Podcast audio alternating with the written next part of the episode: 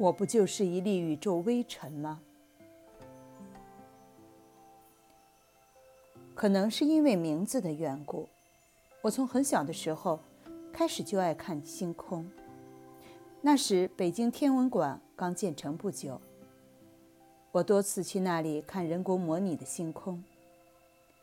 记得因为一直仰头观看，脖子酸痛。这是对天文馆最初的记忆。天文馆里还有一个永恒摆动的巨型摆锤，引起少女时代的我的无限遐想，觉得它十分神秘。它背后的动力据说源自地球磁场，看不见摸不着，高深莫测。但是小时候对星空的凝视，并没有什么特殊的感觉，就像看一部纪录片和一个自然现象的记录一样，并没有震撼灵魂。长大之后，星空才成了我心中的禁区，战战兢兢，满怀焦虑。有了思考能力之后，知道每一颗星星都是一个或大或小的天体。以及它们在宇宙中存在的空间和时间之后，生命就成了一个短暂、脆弱、渺小到令人不忍卒睹的东西，不能细想，一想就万分惊恐，进而万念俱灰。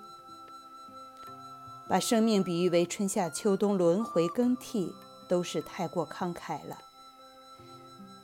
它更像是朝生暮死的浮游。像太阳一照就消失的无影无踪的朝露。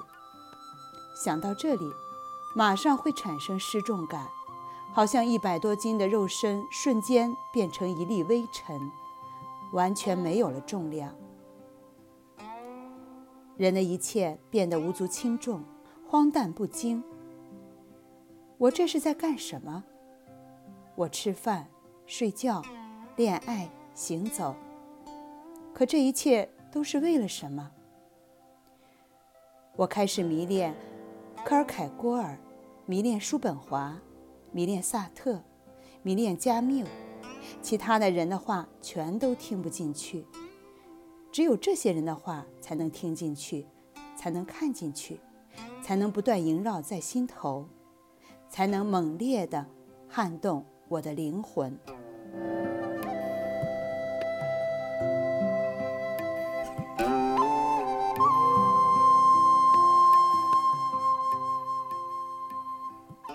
然而，这是一条死胡同。惊恐也罢，绝望也罢，事实就像一块巨石横亘在眼前。不能假装它不在那里，也不能绕开它。我怎么办呢？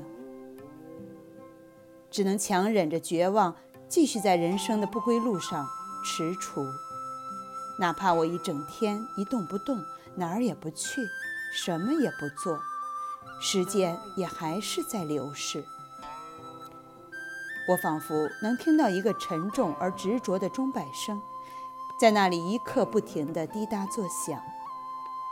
我的三万天就这样一秒一秒、一分一分、一小时一小时、一天一天地过去。当我的生命终止之时，这滴答声也就终止了。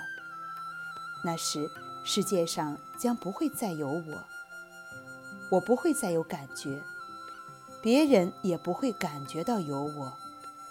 但是说到底，无论是感觉到还是感觉不到，全都没有了一丝一毫的重要性。就连整个人类在这个浩瀚的宇宙中。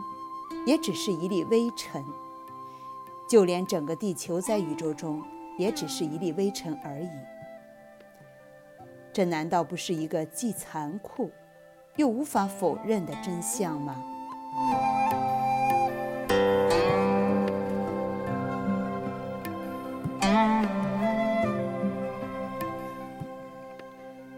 对于这个残酷的真相，我一开始。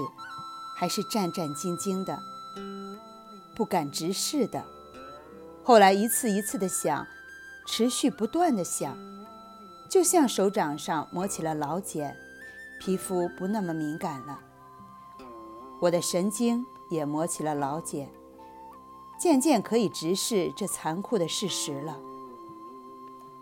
我不就是一粒宇宙微尘，在一个特定的时间、特定的空间存在过一瞬吗？就承认这个事实吧，就直盯盯地看着它吧，不过如此嘛。不要再折磨自己了。直视之后，还唯一想做的事就是享受人生。找点儿令身心愉悦的事情做一做。掰着手指头数来数去，这样的事只有两件：一件是爱，一件是美。